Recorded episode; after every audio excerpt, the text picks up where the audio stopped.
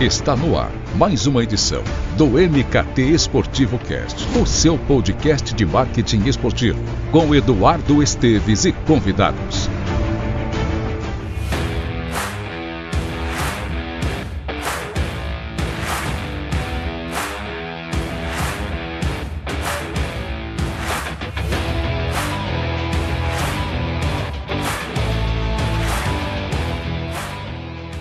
Sejam bem-vindos a mais uma edição do MKT Esportivo Cast. É claro que você já sabe, mas não custa lembrar, é o podcast oficial do MKT Esportivo. Nesta reta final do ano, dezembro, você já não aguenta mais ouvir minha voz semanalmente, mas vamos falar sobre um tema absolutamente atual e que tira o sono de muitos executivos, planners, social medias, que é como construir comunidades de fãs engajados dentro do esporte. Então, o que, que eu preciso fazer? E claro, como não poderia ser diferente se tratando do MKT esportivo, é a partir de quem entende do assunto, quem está na linha de frente desta área, cuja importância é imensurável, tanto dentro das marcas, dos clubes, atletas e demais entidades esportivas. Quem não quer ter uma base de clientes, de fãs, admiradores, torcedores, que abraça todas as iniciativas que são lançadas, que consome, interage no fim, é claro, gera receita. Então aqui vamos trazer cases, bastidores, quem sabe números, para entender como este processo de construção, fidelização e empatia pode gerar retornos substanciais, se bem trabalhado, é claro. E se você gosta de case, eu acho que aqui não vai faltar, viu? Então fica comigo e com meu convidado até o final. Eu recebo o Felipe Tebet, ele é head de plataformas digitais da Live Mode, uma empresa que atua na produção de conteúdo audiovisual para clubes e entidades esportivas. Felipe, eu já te adianto que eu tô com papel e caneta na mão, porque eu vou anotar tudo, porque eu tô precisando fortalecer demais a minha presença no digital. Então, eu tô pronto. Muito bem-vindo ao podcast. Prazer, Eduardo. Obrigado pelo convite. Enfim, uma honra estar aqui com vocês é, no, no podcast, né, junto do MKT e esportivo que eu sempre acompanho. Tava, tava comentando antes, né? Sou fã da, da página no Instagram, me dá ótimos insights para o dia a dia do trabalho, então fico, fico feliz de estar fazendo parte e, e podendo responder aí um pouquinho as, as perguntas que você vai fazer.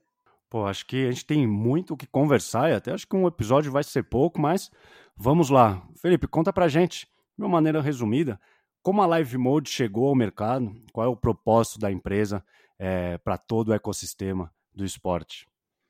Vamos lá, essa, essa é uma pergunta de, de difícil de responder até internamente. a, a Live Mode foi fundada pelos mesmos é, fundadores, sócios do esporte interativo. Então, é, eu trabalhei também por oito anos, nove anos no esporte interativo. Então, uma grande escola é, formadora não só de profissionais, mas formadora de comunidade de fãs. Né? Então, acho que o Esporte Interativo formou é, gigantes comunidades de fã né, do esporte no digital, né, nesse novo ecossistema. E a Live Mode foi, foi criada em 2017 é, com a missão, né, com o objetivo de construir, ajudar a construir esse novo ecossistema de futebol. Então, como a gente desenvolve esse ecossistema no mundo digital, no mundo com tecnologi tecnologias exponenciais. Então, a gente tem um desafio, uma missão de tentar ajudar um pouquinho as entidades esportivas, os clubes, federações, confederações, é, e ir criando os modelos que vão, que vão sustentar o futebol no futuro, criando os conteúdos que vão gerar né, uma, uma receita, uma comunidade de fãs, né, uma audiência é, compatível com todas essas mudanças e com o que essa nova geração espera dos produtores de conteúdo. Pô, todo fã de esporte, né, quem é apaixonado por esporte, fala que nada substitui a experiência de estar no estádio, ou num ginásio, ou numa arena. E vocês atuam com um posicionamento muito claro de que o futuro do esporte é digital. Dentro dos, dos clientes de vocês, dos cases que que vocês desenvolvem, como vocês buscam unir essas duas atmosferas? É, de um lado, aquele sentir na pele, né, de emocionar. De outro, fãs que são naturalmente hiperconectados, que o celular já é uma extensão das mãos. Como é que vocês conseguem unir esses dois cenários? Eu sou um, um torcedor de arquibancada, então vou, vou, a todos os jogos do meu time, sentindo uma saudade gigantesca de voltar aí ao Maracanã a torcer pelo Fluminense. Mas, e, aí, falando, né, minha opinião pessoal, eu, eu acredito o digital está presente durante 24 por 7, né? Então, você compra o seu ingresso é, pelos meios digitais, né? você combina de ir ao jogo pelas redes sociais, você engaja né, com seu time durante o dia inteiro de um jogo. Durante o jogo, né, a maioria das pessoas estão com o celular ali olhando quase tanto tempo, seja dentro do estádio ou pela, pela televisão ou pelo, pelo, por um outro dispositivo. Ali é, é, é, acompanhando nas redes sociais junto que você está assistindo ao jogo do seu time, assistindo algum evento. Então, o digital ele, ele, ele não só complementa, como ele permeia toda essa experiência é, é, do consumidor. Né? Então, tipo, o hábito de consumo hoje ele, ele não passa pelo digital, ele, ele está o tempo inteiro no digital e o digital é um facilitador de, em vários momentos. Né? Ele facilita. Né? Hoje em dia a gente não precisa mais ficar na fila lá no Maracanã totalmente desorganizada, né? Eu ficava um quilômetro na fila, um tempão, tinha que chegar cedo. Então, e, e conforme a gente foi evoluindo, né, a gente ainda tem mais opções, né, de você comprar só cerveja pelo, pelo, pelo aplicativo, de você comprar né, o lanche, enfim. Acho que tu, tudo hoje você pode fazer pelo digital, o digital vem para facilitar e resolver problemas do nosso mundo mais tradicional. Eu gostei dessa palavra que você utilizou de facilitador, porque eu acho que tem sinergia com um case que eu quero falar de vocês, que é a sobre a Copa do Nordeste, né? Nós estamos no Sudeste, então o digital atua também, né, como um facilitador para tirar, né, tirar essas, essas barreiras territoriais, né? A querida Lampions League, que pô, são 800 mil inscritos no canal do YouTube, transmissão ao vivo, né, no próprio YouTube. É, como é que foi essa experiência de levar um torneio para o digital, né, de uma região tão forte, né, com Ceará e Fortaleza, com quase 500 mil simultâneos. Conta pra gente esse case, porque é que assim, acaba tendo um foco né, no que chamam de eixo, né? Rio, São Paulo, é o Sudeste. Então, quando tem um produto forte fora desse, vamos lá, entre aspas, mundinho, eu imagino que o nível de envolvimento, de engajamento, de uma região que é até pouco assistida né, pela gente, quando eu digo pouco assistida, é pouca atenção, investimentos menores, porque foca-se em Paulistão, Carioca, a Copa Continental do Brasil. E eu acho que a Copa do Nordeste é a materialização desse nosso tema, de uma comunidade de fato engajada. Sem dúvida. A nossa Champions League ela é, ela é um exemplo claro de como você consegue transformar um produto é, com atratividade, é, com profissionalismo. Então, o, o é, fal, falando um pouquinho mais, né, é, como você falou no início do nosso papo, a Champions League ela é uma, é, ela é uma grande comunidade de fãs. Então, o torcedor nordestino sempre foi extremamente engajado, apaixonado pelo seu time, consumidor, é, e nunca teve um produto à altura da sua paixão, à altura da sua região. Então, a Copa do Nordeste veio como um produto libertador, digamos assim, onde de fato o torcedor nordestino pôde sentir orgulho daquilo e exportar para o resto do Brasil. Hoje, o melhor produto, na, minha opinião, entre os campeonatos é, nacionais. E, e, e, ao longo do tempo, né, ela começou a fazer muito sucesso, obviamente, no Nordeste e hoje em dia é, faz, faz sucesso nacionalmente. Então a gente tem audiências nacionais, por mais seja um produto regional, seja o maior campeonato regional né, do, do Brasil, do mundo, é, hoje você tem a Fox Sports liderando a TV paga em várias, é, é, em várias exibições de partidas, na, na maioria das exibições das suas partidas nacionalmente. Você tem YouTube, como você mesmo falou, né, levando jogos para todo o Brasil, chegando a quase 500 mil simultâneos na semifinal entre no, no Clássico Rei. É, e mais do que isso, né, assim, um, um número interno, você tendo em, em média 30% das pessoas assistindo fora do Nordeste. Então, assim, cada vez mais a gente vê que a paixão pelo Nordeste né, e a construção de, de um conteúdo que tem uma comunidade que sente orgulho daquele produto. Então, uma coisa que eu gosto sempre de falar é a Copa do Nordeste ela não tem é, ela tem uma relação, o, o, torcedor no Nordeste ele tem uma relação diferente com a competição. Então, a, aqui né, no Sudeste, a gente não sente amor né, pela competição, a gente, a gente quer ganhar o título, porque a glória né, é, é gigante, seja uma Copa do Brasil, então você, você quer vencer a Copa do Brasil, você quer vencer o Brasileirão, a Libertadores, mas você não tem uma relação tão forte com a marca. E o torcedor nordestino tem essa relação muito consolidada e forte com a Copa do Nordeste. Os perfis da Copa do Nordeste, por exemplo, nas redes sociais, eles são personas é, que defendem o Nordeste o ano inteiro. Então, o Bahia estava né, jogando ontem, é, anteontem, pela, pela Sul-Americana e o perfil da Copa do Nordeste estava lá vibrando, né, acompanhando o jogo do Bahia como se fosse o jogo na Copa do Nordeste.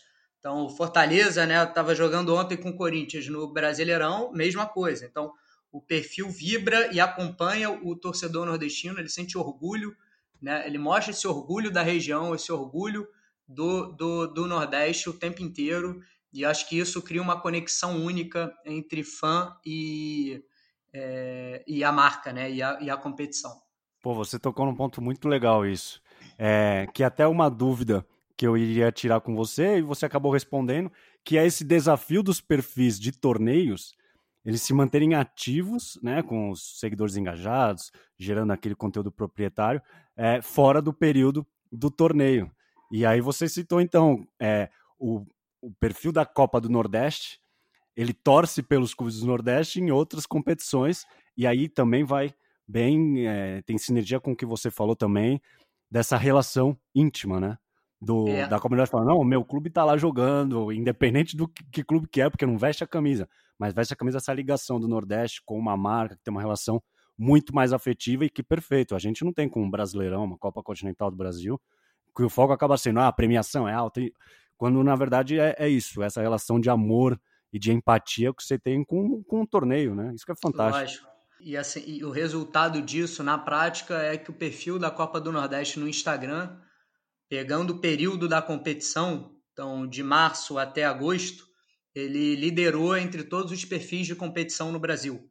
Então, teve mais, mais interações do que o Brasileirão, do que a Copa do Brasil, do que o Paulistão, Carioca, Copinha, Libertadores no Brasil. Então, assim, isso é, não é que a, né, a, a Copa do Nordeste é maior do que a Libertadores, o Brasileirão. Ela tem uma relação diferente, única, de engajamento, de paixão entre o torcedor. E eu acho que o segredo é essa, essa persona é, nordestina, então que torce para o time o ano inteiro, que demonstra orgulho daquela região, então é, e não só no futebol, até assim quando quando o nordestino tem sucesso em outra coisa a gente vibra junto, porque ali é o nosso Nordeste, né? É, é, é tendo destaque, tendo protagonismo, então é, a gente né, quebrando o eixo Rio São Paulo, né? O, eixo sulista como como é dito, e, e com, com, toda razão, né, com toda justiça, dado que o Nordeste, principalmente o futebol nordestino, sempre foi muito colocado de lado, né, nunca teve muita visibilidade nos grandes meios. É, e, e, isso associar, né? Então, essa construção dessa persona, essa construção é, é, do perfil associado com feeling de, de momento, de post, timing. Então, a gente está sempre né, aproveitando o que está acontecendo e fazendo posts rápidos, criativos linguagem digital, então uma linguagem é, com sotaque, então com, com, é, é, com gírias da região. Então, assim, acho que toda é uma construção, a gente vem, vem, vem desenvolvendo, vem criando e, e a gente fica muito feliz com os resultados que está alcançando e com o retorno do público, que é o, que é o mais importante. Pô, fantástico. E tem mais interações e tendo menos seguidores, né? Tanto o, acho que o próprio torneio quanto os clubes que participam em, em relação ao Brasileirão, que tem clubes absolutamente populares, e mesmo assim vocês entregaram mais interações. Isso que é, é fantástico e é fruto dessa, eu acho que é, de novo, dessa relação, né? Que, que os perfis mantêm com os torcedores e também com os clubes. Porque a relação que o torneio tem com os clubes acaba refletindo naturalmente nos torcedores, né? Eu imagino.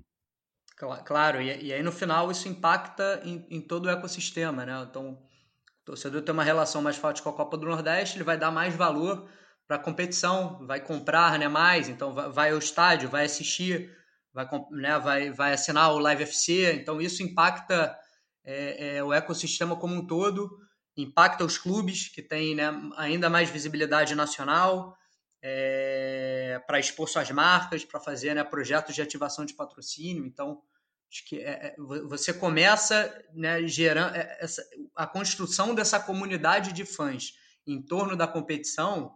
Ela gera, é, é, ela cumpre os nossos objetivos de negócio na veia e, e gera oportunidades para todos envolvidos no ecossistema. Então, clubes, competição, influenciadores que permeiam né, a, a conversa é, e para os torcedores no final, que tem um produto melhor, é, tem um produto mais atrativo para ele, para ele consumir, para ele vivenciar. Falando em produto melhor e mais atrativo, acho que outro case que não poderia faltar no nosso papo é em relação ao futebol feminino, né?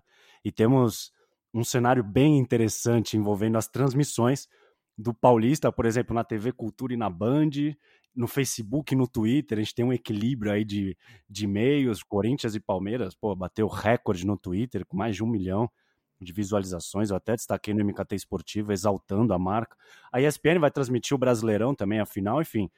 É, no, essa construção de marca, é, de posicionamento, de uma comunidade efetiva de futebol feminino fora do período de Copa é, e Olimpíadas, eu acho que acaba aumentando é, o, o, interesse pela categoria, né? E agora tendo a TV aberta como aliada, uma cobertura muito bem feita pela Band, a cultura também abrindo espaço, eu acho que deve naturalmente refletir no interesse do público que chega até até vocês, até as equipes que também têm perfil, né, de uma maneira natural.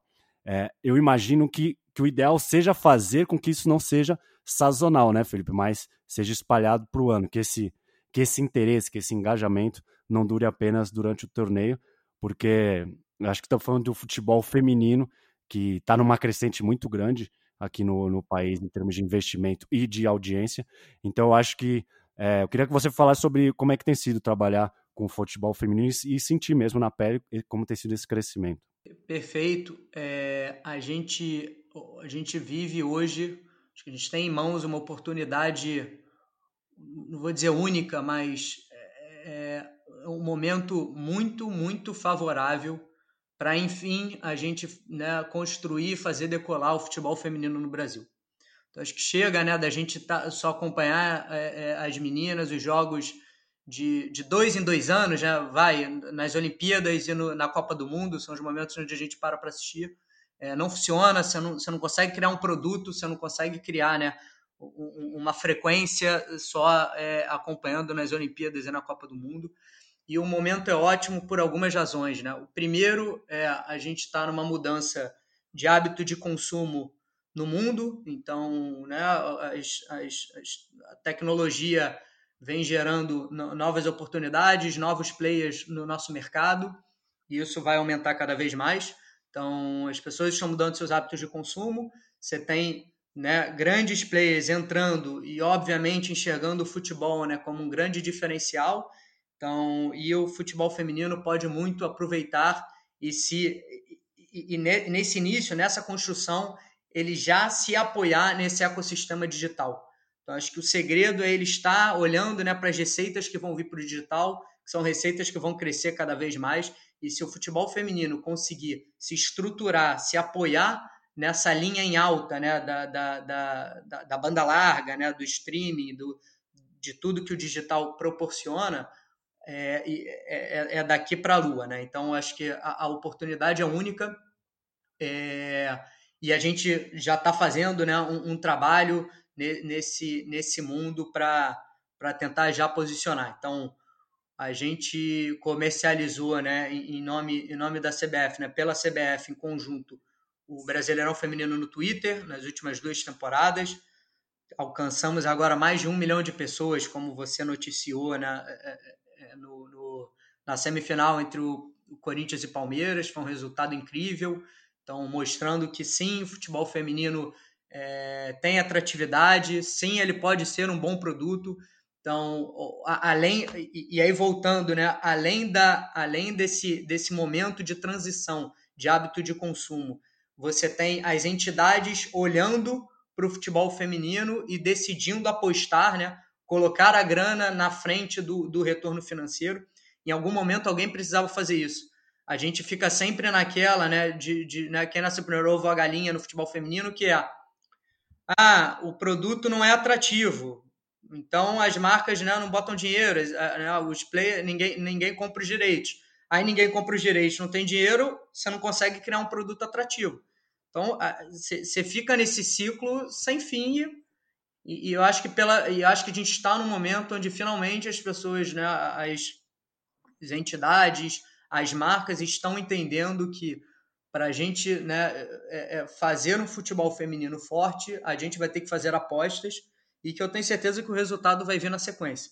Então você tem marcas né, investindo, o Guaraná aí fazendo um papel de capitão das marcas aqui no Brasil, né? E provocando, provocando o mercado, chamando outras marcas, oferecendo visibilidade para essas marcas. Várias outras, né, estão patrocinando seja o torneio, seja as transmissões, sejam diretamente os clubes ou as atletas. É, você tem a FIFA né, investindo em mais de um bilhão de dólares. A gente teve a última Copa do Mundo sendo assistida por mais de um bilhão de pessoas no mundo inteiro. É, e esse ano, é, esse ano 2021 é ano de Olimpíadas, uma seleção brasileira renovada. É, a gente vai ter o nosso próprio The Last Dance, né, com acho que a última grande competição, pelo menos acredito eu, né, com Marta, Formiga e Cris, esse trio que fez história na seleção. Então, assim, eu acho que são, são muitos fatores juntos combinados que estão é, é, que geram esperança de, de, de um momento muito melhor para o futebol feminino. E aproveito também para ressaltar o ótimo trabalho né, assim, que, que a Federação Paulista está fazendo na produção desses jogos. Né? Foi um, um acordo que a gente, né, junto da federação, a gente fez com o Facebook para transmitir. Então, eles criaram uma série chamada Absolutas, que mostra, né, que vai além do futebol, mostra toda, toda a luta, todas as barreiras que as meninas né, precisam é, é, superar para conseguir chegar no, no, no, no, no futebol no, no profissional e quantas né, param pelo caminho pela, pelas faltas de oportunidades. Então, enfim, eu fico, fico animado de falar do momento do futebol feminino, porque ainda está muito no início, mas se olha para frente vê uma linha, né, um, um, uma linha em cresci, de crescimento é, exponencial. Caramba, eu ia fazer um elogio também à Federação Paulista de Futebol, até pelo, pelo trabalho que eles têm feito com os veículos, entregando conteúdo, as novidades, tem sido fantástico. Então já deixo aqui também meu parabéns ao PR da Federação, que unindo aí com esse trabalho de ponta no digital, é, dá orgulho de ver e também dá uma satisfação em divulgar, né? Porque no fim a gente acaba também tendo a nossa parcela de contribuição, fazendo com que essas novidades cheguem ao grande público, e eu tenho muita satisfação de divulgar, de debater o assunto nas redes sociais do MKT Esportivo, de consumir, assistir, e por né, ter perfis com, com um número elevado de seguidores, sempre quando eu falo de futebol, tem aquela ideia fixa do cara que, da pessoa que elas, por mais que, que nem você trouxe tantos dados importantes, números, né, que embasam, e aí o Guaraná com um time fortíssimo de parceiros, Corinthians e Palmeiras batendo um milhão no, twi no Twitter, pô, TV aberta, fechada, e o cara ainda fica com aquela ideia de não, porque não tem técnica, ninguém assiste, mas o cara acho que o cara não dá uma oportunidade de assistir. Senta, assiste, vê como, como elas estão, analise o trabalho que está sendo feito no digital, do que simplesmente se colocar numa zona de conforto e só fazer a crítica pela crítica sem embasamento nenhum, né? É, obviamente esse cara a gente né, tem que ignorar, ele não, ele não quer o crescimento do, do futebol feminino, né, ele, quer, ele quer reclamar, mas tem uma grande parcela que, né, que a cada dois anos fala temos que investir no futebol feminino, temos que. E, e, que no final não assiste no dia a dia. E, e, eu nem culpo essas pessoas, assim.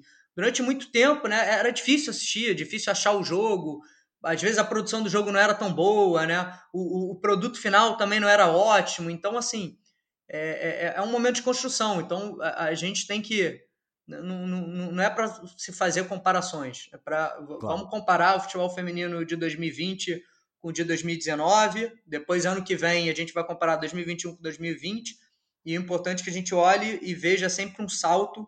Também não pode ser melhores pequenas, tem que ser saltos então, acho que o Brasileirão é uma coisa muito legal que a CBF trouxe, né? É, e a Aline, enfim, a Aline Pellegrino foi para foi a CBF, já chegou fazendo um excelente trabalho. É, conseguiu né, trazer as grandes arenas, os grandes estádios do Brasil para a fase mata-mata. Então, a gente teve Arena do Grêmio, Beira Rio, Allianz Parque, Morumbi, Arena Corinthians, enfim, então grandes estádios. O Brasileirão foi a primeira competição nacional a utilizar o VAR, então a partir das, né, durante as semifinais e finais, então nenhuma competição nacional de futebol feminino tinha usado, só é Copa do Mundo e mais uma outra mundial. É... Enfim, então acho que as entidades estão olhando, estão fazendo, as plataformas estão acreditando, né? Pô, tá, muito importante né, falar do, do, do, do voto de confiança, do investimento né, que o Facebook fez para ter o Paulistão feminino e agora está colhendo, obviamente, os frutos da audiência, da repercussão, do posicionamento. Então, o Twitter, que foi a primeira plataforma né, a, a de fato a, a adquirir a competição em 2019, o Brasileirão. Então, acho que as plataformas estão olhando, estão estão tão, tão apostando e, e, e, não tem a menor dúvida que vão ter resultado em audiência, em posicionamento, em marketing e é, comercial, o resultado financeiro. Eu conversei no, no, episódio, no episódio anterior com a, com a Joana Bueno, que ela é da editora-chefe do OneFootball no Brasil, e ela falou sobre esse aumento do interesse de consumo da modalidade dentro do OneFootball, que forçou eles, forçou no bom sentido, a criar uma sessão dedicada exclusivamente ao futebol feminino, tamanho interesse por notícias, por novidades, estatísticas, pela própria Marta, que acaba sendo um carro-chefe em termos de por ser a mais midiática. Então eu acho que eu tenho visto o fomento tá bem 360. Então eu acredito que, como eu, como eu falei, eu acredito que agora vai ser é, só uma crescente. Felipe, indo pro, pro nosso terceiro case, eu avisei bem no começo que aqui teriam muitos cases que eu acho que que a galera me cobra bastante, mas né, todos se conversam, né? Porque estamos sempre falando de comunidades. Mas agora eu queria falar da figuraça, que é o Cossielo, do recente canal criado, que é o Reversão. É, primeiro, saber sobre o projeto, que demanda vocês buscaram e buscam atender, já que existem outros canais no YouTube que passaram a focar exclusivamente em futebol, em humor. Mas eu vejo um diferencial em vocês que é o acesso aos direitos de entidades esportivas, de clubes e mídia. O que eu acredito, você vai poder me dizer muito melhor, que pode ter ajudado desde a concepção do projeto até os desdobramentos. Então, como é que foi aí essa, essa novidade do Reversão? Perfeito. E já, já fazendo o gancho é, do futebol feminino com reversão, a gente apresentou na semana passada a Letícia Esteves, também é comentarista do Brasileirão Feminino como a nossa craque do Reversão. Então, a Letícia, né, em vários canais do YouTube, você tem sempre um, um, um craque, né, que, que faz desafios de futebol, enfim, é, é, e, grava, grava mandando bem lá no futebol. E no nosso canal, nossa craque é a Letícia, por todos os méritos. Então, uma ex-jogadora profissional de futsal. E então, quando a gente ano que vem, quando espero poder voltar a fazer gravações com jogadores mais presenciais, é ela que vai desafiar os jogadores, não é o, não é o Júlio, não é, não é o Cossielo. E, e o vídeo de apresentação dela é um vídeo que já está com mais de um milhão de views, onde é muito legal porque assim ela, ela se sentiu muito à vontade e foi muito corajosa de contar é, um pouco da vida dela, do que ela viveu, né, de muitos casos de machismo que ela teve que superar para chegar e ela fica muito emocionada no, no, no, fim do vídeo ao, ao falar com o Júlio e de, de enfim, de toda, toda a parceria que eles construíram juntos e de ter aberto a porta para ela e tudo mais. E, e, e, falando um pouquinho mais já sobre, sobre o Reversão como um canal, você, você descreve, na sua descrição foi o nosso posicionamento, é o nosso posicionamento e o motivo pelo qual a gente, mesmo vendo tantos canais de futebol fazendo sucesso com excelentes trabalhos, a gente decidiu criar mais um canal de futebol no YouTube. Então, nosso posicionamento é juntar top influenciadores com milhões de fãs, é, apresentando né, o mundo do futebol a partir dos olhos e experiências do torcedor. Então, uma parte que a gente acha que tem muito espaço ainda no YouTube. Então, acho que ainda tem pouca experiência, pouca vivência do torcedor, que é o grande protagonista do futebol e com acessos aos grandes direitos é, e, e, e, acesso aos, a, a, aos clubes de futebol. Então a gente junta expertises, né? A gente traz toda a, a, a capacidade de construir comunidade de fãs, a capacidade de se comunicar com o público dos influenciadores é, e a, a, os acessos que a Live Mode, né, com seus parceiros, consegue abrir. E, no, e, e, e esses acessos, né, essa, essas aberturas de porta são é, é, mão dupla. Né? No final, a gente faz o reversão, né, gravar com esses clubes, né, com, esses, com esses atletas, mas também abre para os clubes né, poderem gravar com grandes influenciadores e gerarem conteúdos nas suas redes com, com, com uma audiência ainda maior, enfim, com, com tra trazendo outro tipo de conteúdo, outro tipo de formato. Então é, é uma parceria em mão dupla, a gente está muito feliz, o Reversão se tornou o canal a mais rápido a atingir a marca de um milhão de inscritos é, na história do YouTube Brasil, né, em esportes, então em futebol. É, isso durante uma pandemia, o canal foi lançado em abril, só com vídeos dentro de casa, e em, em setembro a gente, a gente alcançou essa marca incrível. Então, estamos muito orgulhosos do que estamos construindo com Reversão e com a certeza que 2021 vai ser um ano muito grandioso. É, aproveitando, né, Reversão é composto por três grandes influenciadores, então três transformou né, em três personas no canal. Um é o Júlio Cossielo, que é um cara que tem milhões e milhões, né, milhões e milhões não, ele tem mais de 20 milhões de fãs. Então, só no seu canal ele tem 20 milhões, ele tem outro canal que ele tem mais 6 milhões, ele tem outro canal que ele tem mais de 4 milhões, então só juntando aí dá 30, né? Ignorando que tem interseções aí, mas então um cara que é um, que é um país, né? Então tem, são 30 milhões de pessoas seguindo ele. É uma personalidade única, muito humilde, muito querido pelas, pelas pessoas dentro do, do YouTube, sempre enfim, ajudando muito é, é, os youtubers a, a, a terem protagonismo, gravando em todos os canais e que tem uma capacidade de se comunicar, engajar o jovem que talvez nenhuma outra pessoa no Brasil tenha. Talvez né, o Whindersson Nunes talvez tenha também esse mesmo talento, né, essa capacidade de comunicação, o Felipe Neto, mas, mas são os três maiores youtubers do Brasil, maiores comunicadores atuais né, com, com os jovens. Então, a gente for contar que ele tem 30 milhões né, de seguidores, né? O Brasil, quantos jovens tem o Brasil, tem que fazer uma conta aí, mas está falando que esse cara, né, ele, ele, ele é idolatrado, né, ele influencia praticamente metade né, do, dos jovens brasileiros. Então, é um, ele tem um poder e uma missão muito grande em mãos e a gente, né, do lado dele, quer ajudá-lo a, a transformar essa missão em, em, em, só coisas positivas, em, em influências, em ótimas influências para esses milhões de jovens apaixonados. Ah, perfeito.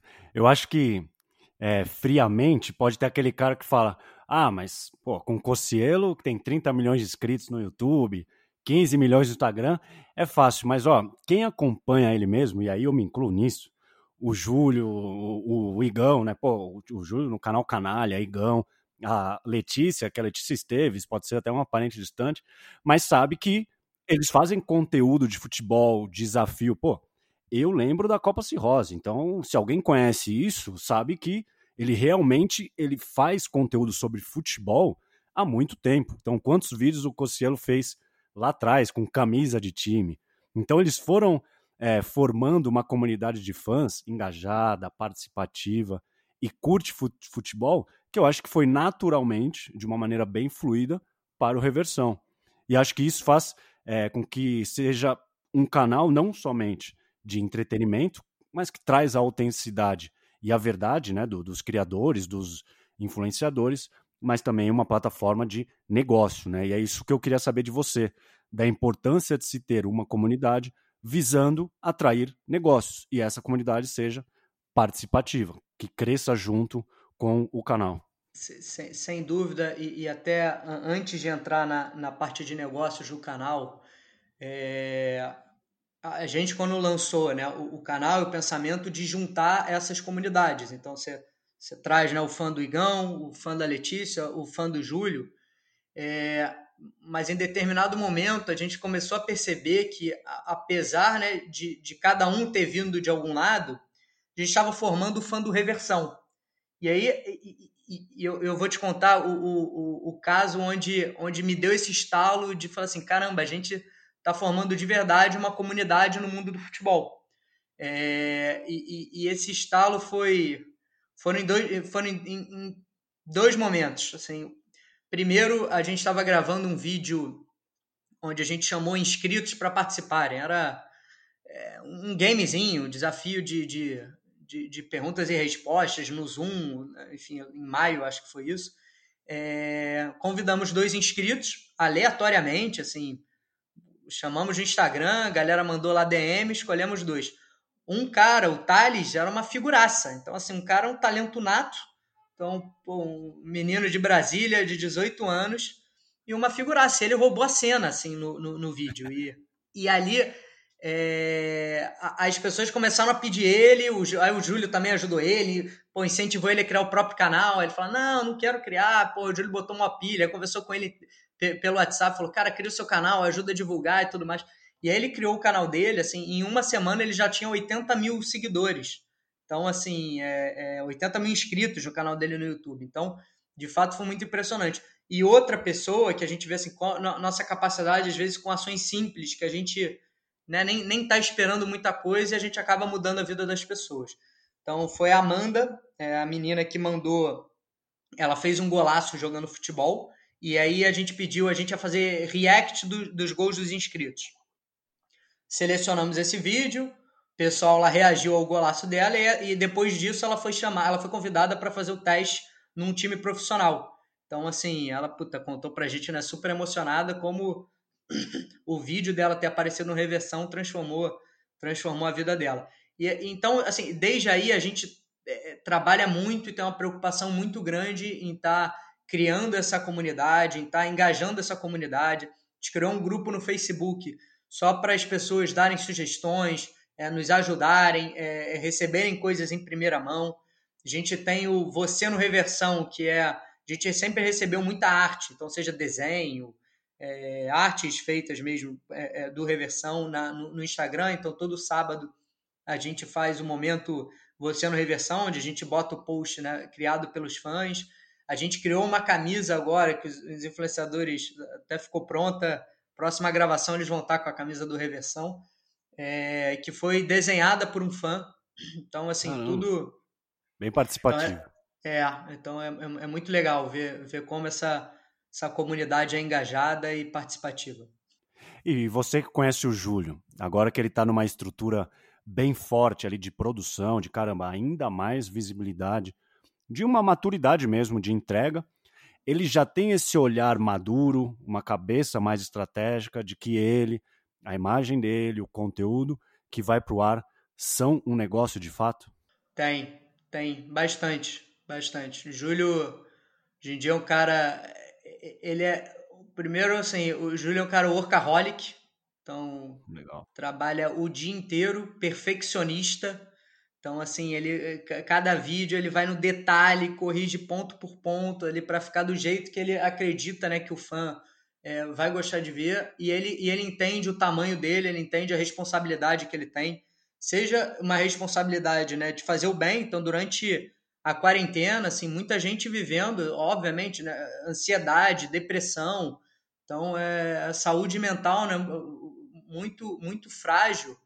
É, e a gente lia, assim, não era um ou outro, era dezenas, centenas de comentários das pessoas agradecendo de que o vídeo que a gente soltava no Reversão era um momento, né, o único momento de felicidade, que o dia estava muito difícil e aquele, e aquele vídeo fez, fez a pessoa relaxar, fez a pessoa rir.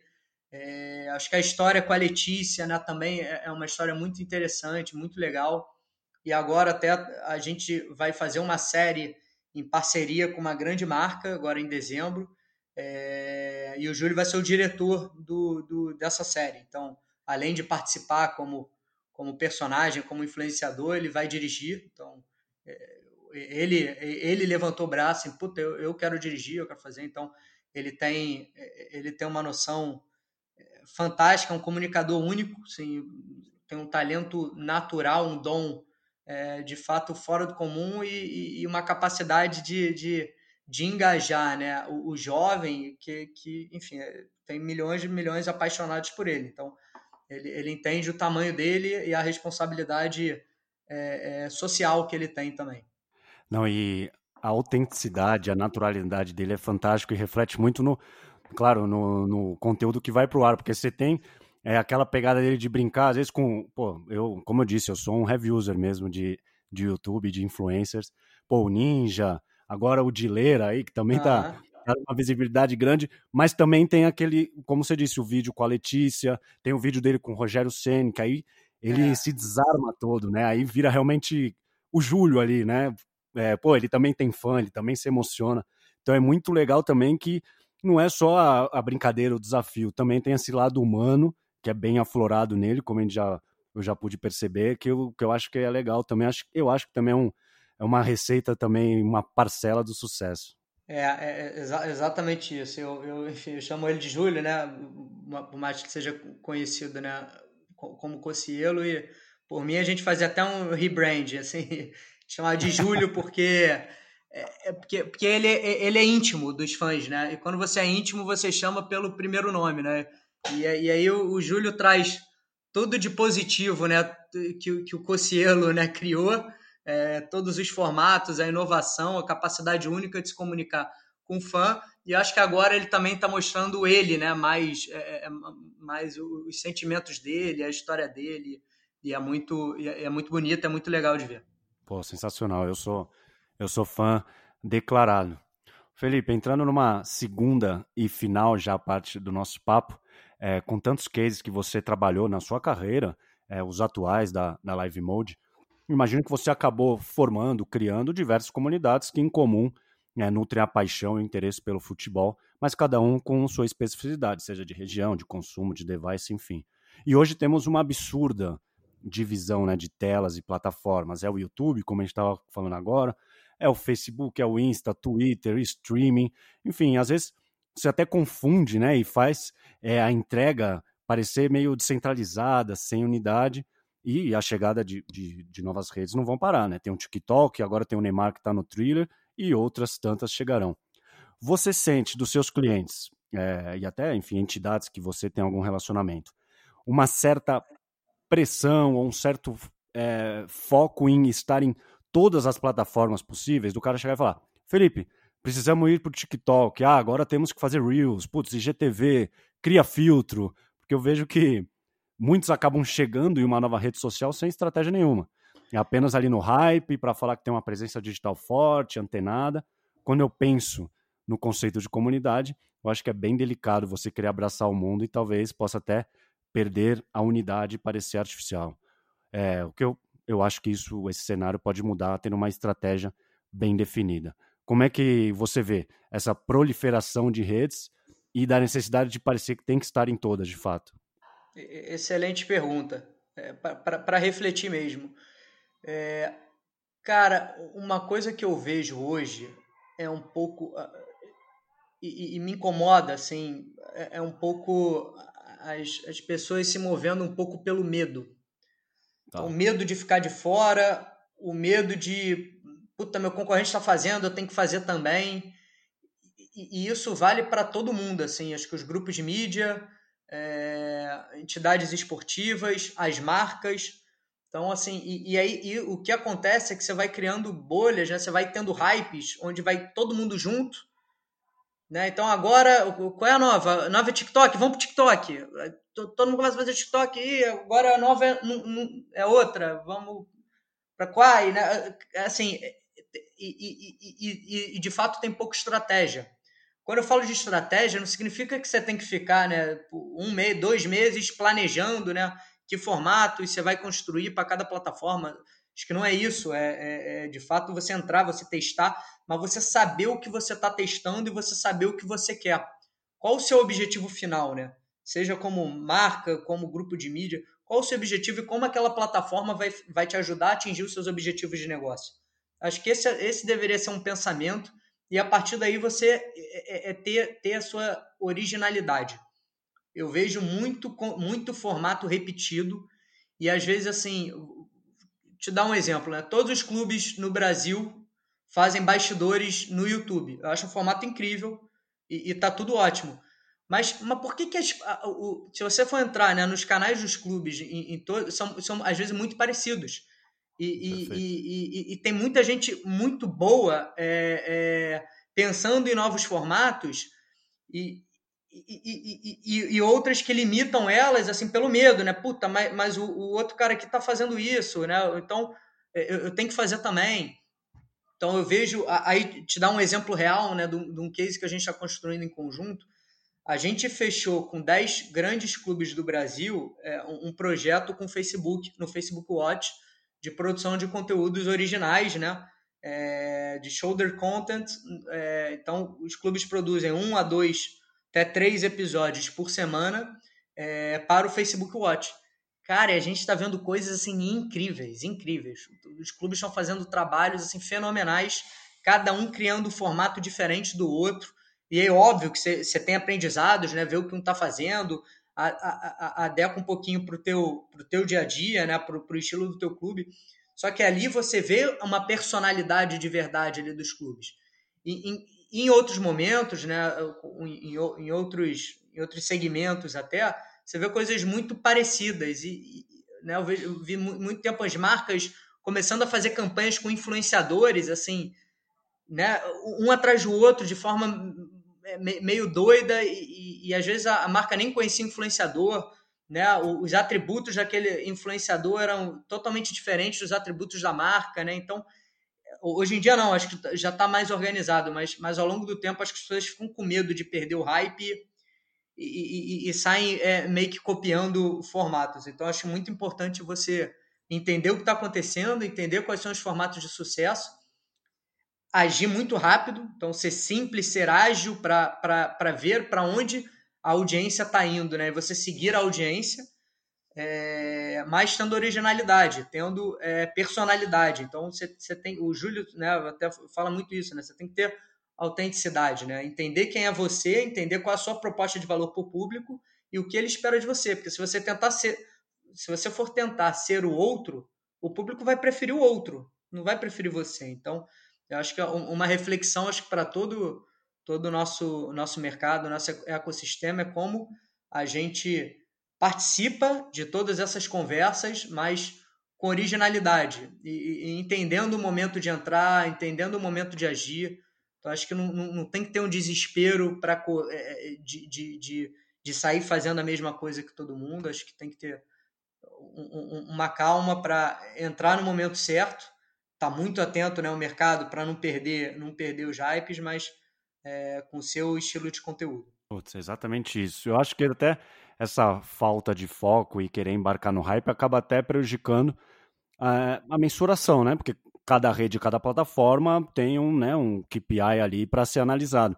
E eu vejo que tem é, um foco quase que é, exclusivo é, em seguidores, em watch time, em CTR, né, que é que é a taxa de clique, retenção.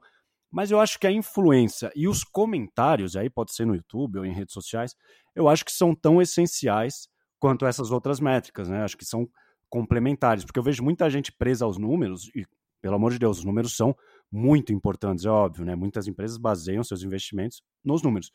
Mas eu acho que quando a gente está falando do, do, digital, de influenciadores, de comunidades, o material humano é, de extrair um insight ali da comunidade que te acompanha, da percepção deles, eu acho que é muito valioso e genuíno.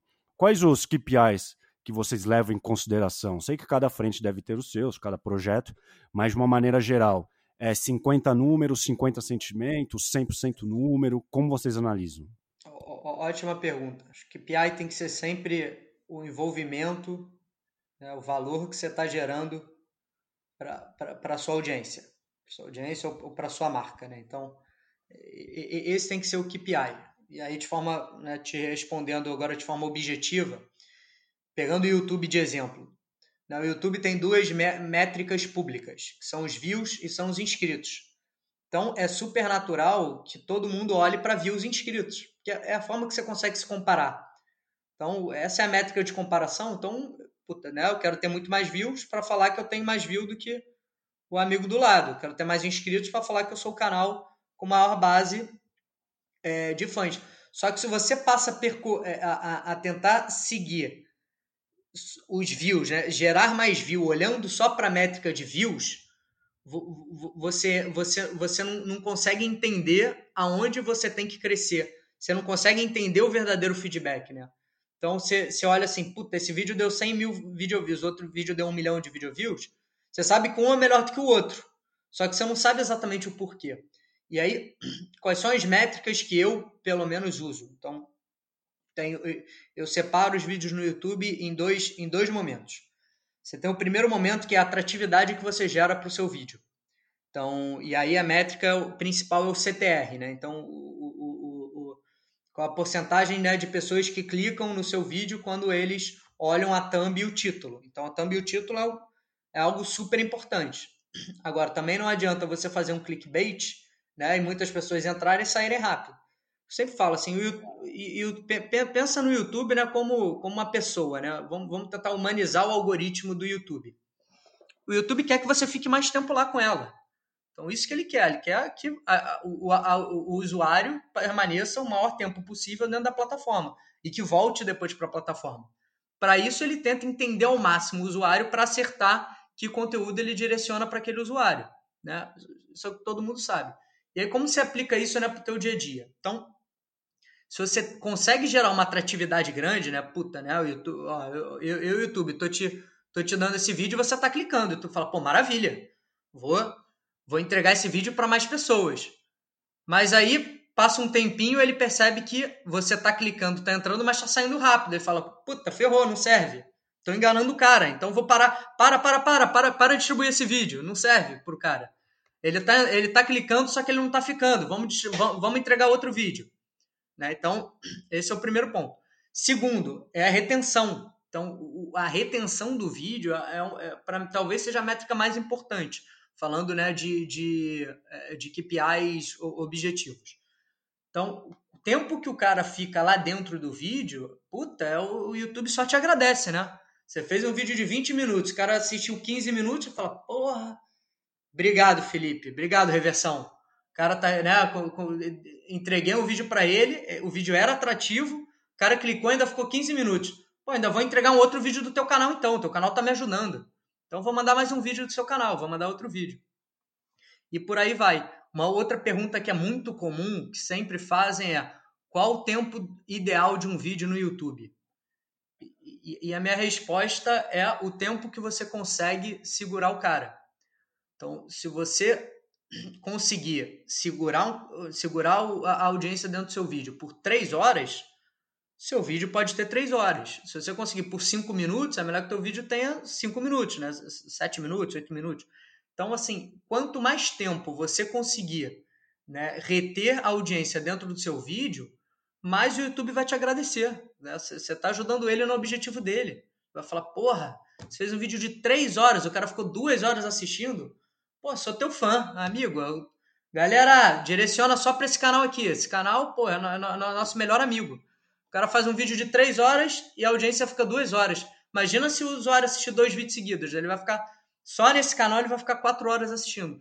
Então, a sua capacidade de. Agora, sua, a capacidade né, de, de, de reter o público é limitada. Então, vai de acordo com o formato que você cria, vai de acordo com a influência que você tem, vai de acordo com a, com, com o nível de produção do teu vídeo. Então, assim, não adianta já querer fazer um vídeo né, de uma hora para ter o, o, máximo de tempo se, se você ainda não está preparado para isso. Então, a, a, gente sempre tenta equilibrar o tempo de vídeo também com a atratividade daquele vídeo. Também não adianta você ter um material né, bruto longo, né, chato, arrastado, que o cara vai sair muito rápido. Então, você gravou uma hora, mas vai ter um vídeo de 15 minutos, 20 minutos, porque aqueles 20 minutos ali, o, o, o, teu, a tua audiência não vai sair. Então, acho que te, tentar pensar com a cabeça do YouTube também, né? Se eu fosse o YouTube, né? Quem eu sugeriria? Né? O YouTube vai sugerir, e lembrando que o YouTube é uma plataforma onde 70%, 80% da audiência vem das próprias recomendações dele, né? Então, é, das ferramentas de recomendação dele. Então, acho que esse, esse é o segredo. É você nunca é, tenta sair um pouco da, da, do teu próprio pensamento pensar na audiência, que sempre é o mais importante, né? Por que, que, por que, que a audiência vai gostar do seu vídeo? Você gosta do seu vídeo? É muito natural. Eu já subi dezenas, centenas de vídeos que eu não gosto. Você fez, né? ficou ali legalzinho tal. Então, porque aí você fica frustrado com a audiência. Né? Se, se, nem você né, gostou tanto do teu vídeo, O que, que a audiência vai gostar, né? É, e, e, e, e, assim, não tem, não tem mistério. Quando você faz um vídeo que você tá se, né, você, você se diverte, né, editando, olhando, fala, pô, esse vídeo é muito bom, cara, adorei.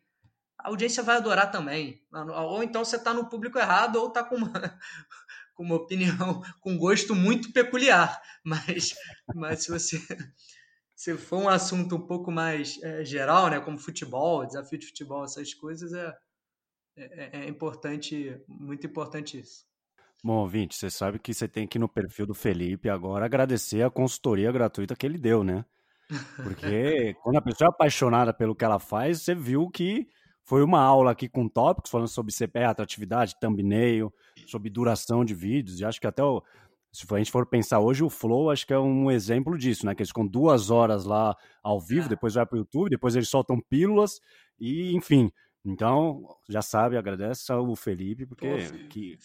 Felipe Castanhari, o cara faz vídeo de uma hora e meia falando sobre a Segunda Guerra Mundial para adolescente. Caceta! Também, o E tem milhões de views. Pô, esse. Nostalgia é fantástico, que é isso. Não, não, não tem igual, né? Como, como o YouTube não vai recomendar esse cara? O cara tá fazendo pô, criança, né, adolescentes entenderem mais sobre a história do mundo do Brasil e fica um tempão consumindo vídeo. Então é, é fantástico. Assim, tem, muito, tem muitos bons exemplos. E, e, e, e, te contar um exemplo atual. A gente ia subir um vídeo hoje do Reversão. É, Reversão, os últimos dois vídeos do Reversão bateram um milhão de video views. E a gente até então só tinha quatro vídeos com um milhão de video views. Agora tem seis. Então a gente está numa maré boa. Então, assim, aquele momento, vamos entregar mais vídeo. A galera. Sim, tá, sim. Vídeo não estava bom ainda. Assim, ainda tinha muito ajuste de, de, de edição, de partes de gravação. É, é duro, é difícil tomar decisão de, de adiar um dia, cara. É difícil. Você fica ansioso, né? Você quer ter mais views, você quer gerar, né? Mexer no teu AdSense. Então, assim, mas é, se, se você não tivesse cuidado com fã, é, o fã não vai ter nenhum cuidado com você também. Assim, a dispersão é muito, é muito fácil sair de um vídeo, muito, muito fácil. Você tem muitas atratividades, tanto no online, né? Então você tem vários vídeos do lado, né, com títulos e thumbnails super chamativas. Você tem notificação do WhatsApp, né, da sua família, namorada, crush, né, grupo de amigos ali mandando enquanto você está vendo o vídeo. É, e você ainda tem o mundo offline, né? Televisão, né? trabalho. É, é muita dispersão. É muito fácil sair de um vídeo no YouTube. Muito, muito fácil. Então, você tem que ser muito detalhista para a pessoa não sair do seu vídeo. É, eu acho que a base da relação né, é frequência. Né? Tendo frequência, você consegue construir uma, uma relação de, de curto, médio e longo prazo. Felipe, para fechar esse nosso papo, caramba, quase uma hora, que papo foi natural. Nossa, por isso que eu até falei que até um episódio, um episódio era pouco, mas falamos tanto de comunidade, de engajamento, né, de construção de plataformas para aproximar entidades e fãs, mas é, acho que estamos cientes que é inegável também que o esporte ao vivo sempre será é, o conteúdo de grande apelo, né? Talvez até o maior apelo. E eu, pessoalmente, acho que é ele que ainda sustenta é, os canais a cabo, né? Mas isso é outro ponto. Como você vê essa transição que já está em curso das transmissões para esse novo ecossistema que, do meu ponto de vista, é inevitável e também já está ocorrendo? É, é para isso que eu acordo todos os dias. Então, o, o reversão é, é, né, é uma, uma to, to, toda essa né, produção de conteúdo é uma parte fundamental nessa construção do ecossistema digital mas o conteúdo ao, ao, vivo é o conteúdo mais premium que existe né, no, no mercado. Né? Você não tem nenhum pacote comercial é, tão poderoso, né, tão caro como o pacote de futebol da Globo, que, que, que vem sofrendo mudanças. Né? Enfim, a Globo vem abrindo mão ou perdendo alguns campeonatos relevantes. E hoje a gente vive um momento de nova mudança de hábito, é, mudança de modelos comerciais, criação de novos modelos comerciais. Então, a missão da Live Mode, a Live Mode foi criada para ajudar a conectar e ajudar as entidades esportivas e as plataformas digitais a construírem esse novo ecossistema. Isso não significa que é, não, não, vai mais existir né, jogo na televisão aberta, na TV, televisão fechada. É, as próprias operadoras agora, né, indo direto é, na compra do direito, como a gente está vendo na, na, na, Comebol com a Libertadores. Então, o, o, o, o ecossistema tradicional, ele né, sempre muito apoiado né, no, no, no, na, no, no modelo no modelo econômico da televisão que vem caindo, né? Então, base da TV paga vem caindo muito, por mais que eu, eu concordo com você, né? O futebol ajude a segurar essa, essa queda. É, a, a, receita né, publicitária que ia toda para televisão hoje começa a ser dividida com o digital, então é, é, natural, né? Então você tem um ecossistema caindo, mas você tem um outro ecossistema em alta. E, e é importante o futebol brasileiro está também ancorado, né? não, não, não, não ficar só ancorado no ecossistema tradicional, ele também se grudar, abraçar e não soltar mais esse novo ecossistema que está sendo criado, porque vão ter substituições naturais né, de players e com muito dinheiro. Então, assim, o futebol tem uma oportunidade muito grande assim, nos próximos anos. Então, eu, eu sou eu estou muito otimista que é, o, o, produto futebol brasileiro vai, vai passar por boas mudanças que vão, que vão, que vão resultar para melhor. Então, assim, acho que as plataformas têm ótimas oportunidades, os clubes, né, as entidades esportivas têm oportunidade de criar suas próprias plataformas. Então, a gente vê o Furacão Play né, no Atlético Paranaense tá transmitindo seus jogos no, no Brasileirão. Você tem o Live FC na Copa do Nordeste que passa todos os jogos. É, enfim, você tem o Curitiba agora criando sua própria plataforma de streaming, o Bahia fazendo né, seus testes também, colocando conteúdo exclusivo na sua plataforma, enfim, os clubes estão se movimentando é, e, e agora você tem muito mais oportunidades e, e, e você tem concorrência. Então, com, com concorrência, você vai conseguir maximizar ainda mais o valor do direito ao vivo que como falamos, é o conteúdo mais premium que tem no mundo, né? Então, nos Estados Unidos, direito de NFL, né?